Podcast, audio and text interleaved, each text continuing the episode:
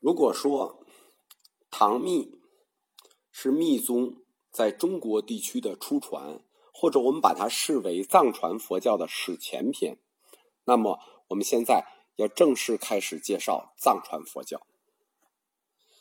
我们知道，世界佛教在现在为止分为三大分支：北传大乘佛教、南传小乘佛教。和金刚乘，所谓金刚乘，我们也把它归入大乘范围。它是以菩萨成为思想的，就是我们常说的藏传佛教，就是金刚乘佛教。中国民间经常有人管藏传佛教叫喇嘛教，其实这是我们宗教研究者不能接受的一个称呼，因为喇嘛教这个词。它不是中国最先发明的，它是日本人对藏传佛教的称呼，是从日本的音 “lamasum” 里头套过来的。后来是我们中国接受了日本人的这种称呼，叫喇嘛教。其实藏传佛教界是不承认这个称呼的。佛教藏传的起点是在唐初的吐蕃时代开始的。据可靠的历史文献记载，是始于我们非常熟悉的松赞干布执政时期。实际上，在藏族的历史书里头，这个时间还要早两百多年，将近三百年。就是说，他认为传入藏族的时间、传入藏地的时间跟传入汉地的时间差不多，他把时间往前提了三百年。实际我们能查到的资料是，就从松赞干布开始。松赞干布。史料上记载，他是生于公元六百一十七年，死于公元六百五十年，活了三十三岁。但是，这很显然是不可能的。为什么呢？我们试想，在那个年代里，三十三岁的一个人，怎么可能统一了青藏高原各个部落，而且还来唐朝和亲？我们知道，那个时候物理距离看着不长，但是从拉萨到长安是要走三年呐。因为当时说文成公主和亲进藏走了三年，他哪有时间来和亲啊？我们从这个藏文历史里来看，他是活了七八十岁。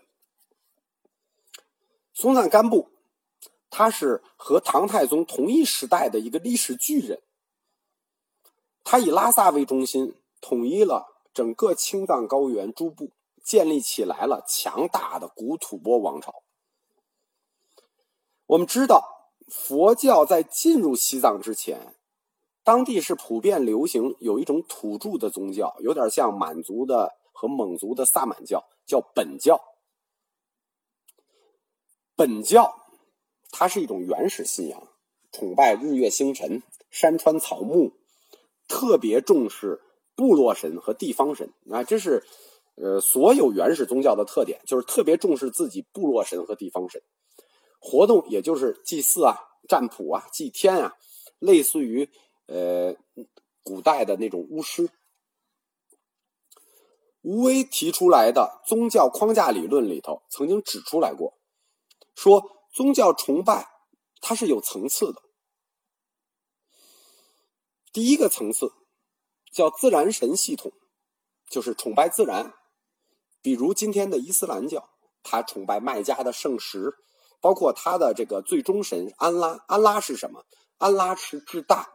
我们在安拉里，我们从安拉里来，回到安拉里去。实际安拉是一个自然的概念，是至大的概念。所以伊斯兰教他们是第一个层次的，叫自然神系统崇拜。第二个层次的崇拜叫人神系统崇拜，比如基督教的上帝，上帝他的儿子耶稣是人，也是神，他整个是一个人神体系。他崇拜的是，实际就是进步到最后，他崇拜的是自己人神系统。第三个崇拜叫真理崇拜系统，就是终极真理系统，那就是佛教。它的核心崇拜是什么呢？崇拜的是法，他追求的是法，所以说他的在宗教崇拜里，他的层次是最高的。在这里头，我们多谈一下本教，因为本教现在还存在。也没消失，很活跃。因为我们看今天西藏大部分的佛教节日，其实那不是佛教节日，那都是本教节日。四川藏区就是我们常说的康区，是本教盛行的地区。比如今天旅游胜地九寨沟、黄龙，那就是本教的活动中心啊。德国的宗教学者霍夫曼曾经说过，说在藏区似乎是佛教占领了舞台，但是上演的却都是本教的节目。本教。在学术定义上，叫古象雄佛教。象雄，大象的象，雄伟的雄。中国档案写作香雄，就是烧香的香。象雄是本教的发源地，没有争议，这点是没有争议的。有争议的是哪呢？象雄它到底在哪儿？有争议。我们中国学者认为，象雄起源于。中国西藏冈底斯山脉中国一面，从西藏的历史角度来讲，象雄是中国古代整个西部的称呼。中国古代书里，整个西部就叫象雄。古象雄文明是西藏文明的源头。古象雄文明，就是说它是西藏文明的源头，大家就明白为什么这个古象雄对我们中国这么重要。我们认为它是在中国地区的冈底斯山。它已经被列为世界文化遗产的保护范围了。本教修行的大圆满，就是它跟别的不一样。它所谓最终的圆满是什么呢？是变成彩虹，就是你这个人最终圆满了，你会变成彩虹。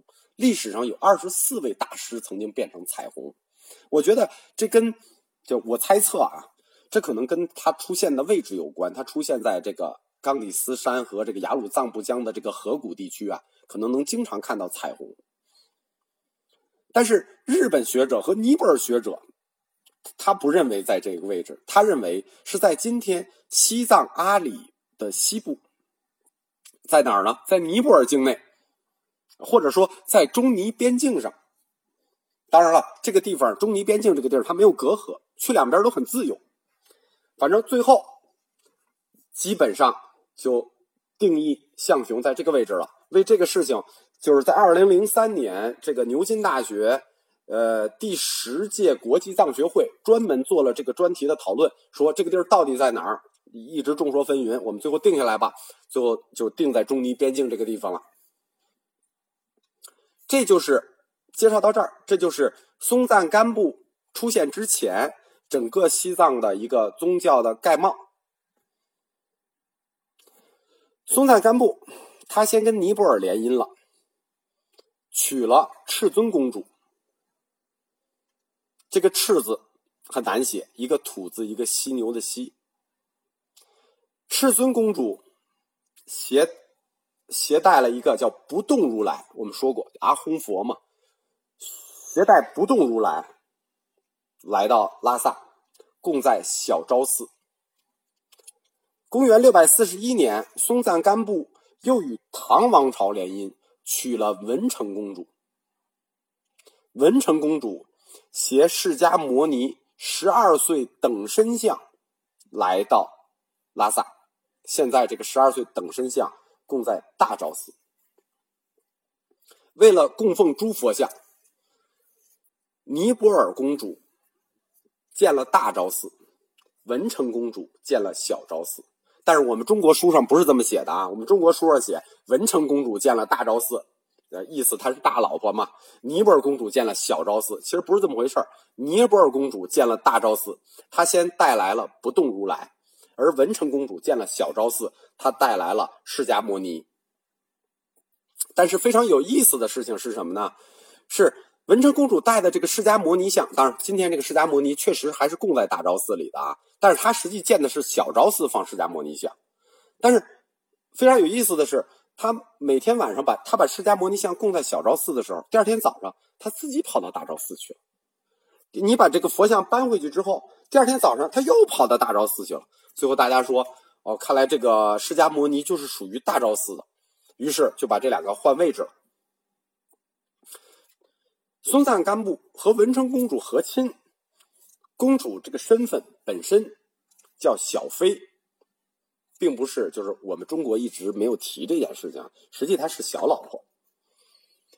根据这个西藏史料的记载，文成公主嫁给松赞干布那一年，松赞干布七十三岁。我们汉地的记载是说那年松赞干布二十五岁，但是藏族的记载是我个人认为是比较准确的。松赞干布七十三岁，文成公主十八岁，这个差距比杨振宁的那个差距还好像还要大一些。九年以后，松赞干布就去世了。后来，文成公主又在西藏生活了三十一年。佛教刚刚传入吐蕃，就遭到了当地本教的强烈抵制。据据说啊，每天修修大招的时候，修小招的时候，你白天修好了，晚上就有鬼哭狼嚎。第二天早上起来一看，全给毁掉了。白天修好了，晚上就毁掉了。这个就是当时佛教。第一次或者说初传吐蕃的实际情况，其实这一次传入吐蕃是没有任何影响力的，因为没有出家的僧尼，没有僧尼，没有经书，就带了个佛像去。在以后历史的发展里头，才能显示出这一次佛教进入西藏的真正意义。在公元六百五十年，松赞干布去世了，实权就回到了本教贵族手里。可是这个时候，吐蕃王朝主要的精力都在这个武力扩张上，它是高原部落国家嘛，主要武力扩张，所以也没时间管佛教的传播。因为大家知道，佛教这玩意儿，这个禁杀生的，那个时候都顾不上这些事情。大约五十年左右的时间。佛教没有什没有任何传播。我们说，第初传佛教对西藏没有任何影响。五十多年以后，基本上战事就平静了。这个时候，赞普位就传给了赤德祖赞。赤德祖赞再次跟唐王朝联姻，这一次娶的叫金城公主。上次娶的叫文成，这次娶的叫金城。公元七一零年。金城公主进藏，但金城公主比文成公主那个要虔诚。她是个虔诚的佛教徒。她派人就把这个五十年前文成公主带进藏的释迦摩尼给找回来了。那释迦摩尼埋在泥里头，就就被藏起来了，重新供在大昭寺里。然后又把这个当时赤尊公主的那个不动如来找出来了，然后。金城公主入藏和亲的时候，她本身就带了僧人，带了汉地的僧人，供香火。但是这一举动呢，就是立刻激怒了当地的本教巫师，还有贵族，他们就四处散播谣言，重伤金城公主。运气非常不好，果然没有几年，吐蕃发生了瘟疫。支持本教的贵族就借口说。这是金城公主引来了外来的僧人，引起了鬼神发怒，于是发动了驱僧事件，除汉僧之外，全部驱除出境。大家注意啊，这一次是把这个除汉僧之外的全部驱逐了。为什么呢？金城公主还活着，你多少得给留点面子呀，这汉人。于是就把这个印度僧人、尼泊尔僧人全给轰走了。赤德祖赞。死了以后，他的儿子赤松德赞继赞普位，幼年继位，还是由本教贵族辅政。那很很显然，还是要压制佛教嘛。但是赤松德赞他虽然小，你知道这个孩子很容易受母亲的影响，他实际是挺虔诚的佛教徒。他派明照，就是明照法师。去长安取经，请僧人回来。非常不幸啊！取经回来路上还没进西藏就被拦住了，被贬到芒域，就你压根就不让回来，贵族就不让这个明照法师他们回来了。同时，这个把持朝政的贵族发布了驱佛令，在整个藏区全面禁止信仰佛教。这一次，那。估计金城公主也老了，这个也不给金城公主留面子了。汉僧也全部轰走，然后直接把大昭寺改为屠宰场，然后呢，这个找一牛车，把文成公主的这个释迦摩尼像和这个不动如来像都搁着，直接拉出拉萨，哪儿远拉哪儿。当然也不敢毁掉啊，找一地儿给埋了。这就是藏族，就是藏传史上第一次禁佛运动。前面我们说的这几个赞普，松赞干布、赤德祖赞、赤松德赞，这个都是这个名字特别的绕啊。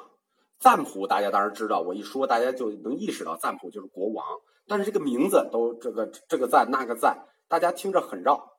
我自己读就是读这些资料的时候，经常要拿笔画一下，因为他们的名字啊，就是这几代国王的名字都是前后颠倒的。非常的像，比如说赤松德赞、赤德松赞、赤祖德赞、赤德祖赞，这儿子和父亲的名字就跟绕口令一样，就金日成、金正日、金正恩，就你搞不清楚谁是父亲谁是儿子。为什么这么起名字呢？首先，这个赤字一般赞谱的名字里是必须有的，这个字很难写，土字旁加犀牛的犀，它的意思是大树木。万，就是它有万的意思。本身这个万，它有意思是大树木，它指国王。藏族人特别喜欢用大数字，这点跟印度人很像。我们提到过，印度人说这个恒河沙数不可计数，他们特别爱用那个大数字。比如松赞干布的首辅大臣禄东赞，这个东是什么意思呢？就是千的意思。所以，什么赤松德赞呀、赤德松赞呀、赤祖德赞，这个赤就是万什么什么、万什么什么、万什么什么，指国王。藏区有的藏民的名字叫本什么什么，本是什么意思呢？十万。还有的人直接就叫本本。什么叫本本？十万乘十万，就爱大。有一个英国的学者研究，就我们曾经说，就是国际上认为阿拉伯数字是由印度人发明的。我在质疑过这件事情，但有英国学者认为，实际上阿拉伯数字是由藏族人发明的，传到印度，然后又传过去的。松，我们说德松赤赤解释完了，松字是一种美好的愿望，是说保护的意思，保护他的意思。还有一个字就是赞，大家看这个赤字必须有，赞字必须有，什么德赞呀、松赞呀，这这这赞必须有。赞是什么东西呢？大家原来对这个赞谱认为它就就认为是国王，认为是一种发音的问题。其实后来这个有更深入的研究，那个王瑶教授有更深入的研究，这个赞是远古的一个精灵。这个词儿很厉害的，大家要注意一下“赞”这个词儿，因为藏族是一个自然崇拜，就是它是自然神崇拜系统，所以他就崇拜一些精灵，比如说长得很奇怪的树，样子很奇怪的石头，他认为这个东西，比如说跟一般的不一样，很奇怪或者很宏伟，它里头就有赞。简单的说呢，就是汉族说这个东西成精了。成精了，比如这棵树成精了，藏族就说这个树有赞了。比如这个石头样子，哎呦，都成精了啊！这石头有赞了，这个赞就是精灵的意思。在藏族里面，大精灵叫做赞，小精灵不叫赞啊，小精灵叫贴不让，或者叫陶让。康区就是四川啊，管这个叫小精灵叫陶让，藏区叫贴不让。大家别看这个藏族同胞，这个乍看起来脏兮兮的啊，这个样子啊，因为他没有水啊，他看着脏兮兮的。其实他们的卫生习惯特别好，他们不随地吐痰，也不乱扔东西。原因就是因为他们认为这个这个生活中存在着大量你看不见的小精灵，大量的贴不上。这个小精灵很厉害啊，所以他怕吐痰的时候一下吐到这个小精灵头上来。那这小精灵很厉害，它能从门缝里，就是你就躲不开它，它可以从门缝里钻进来。总之，你不能乱扔东西，你不能乱吐痰，就是呃砸到小精灵呢，他会报复你。总之就不要得罪他。所以他们藏王的名字里头就是有德、有松、有赞。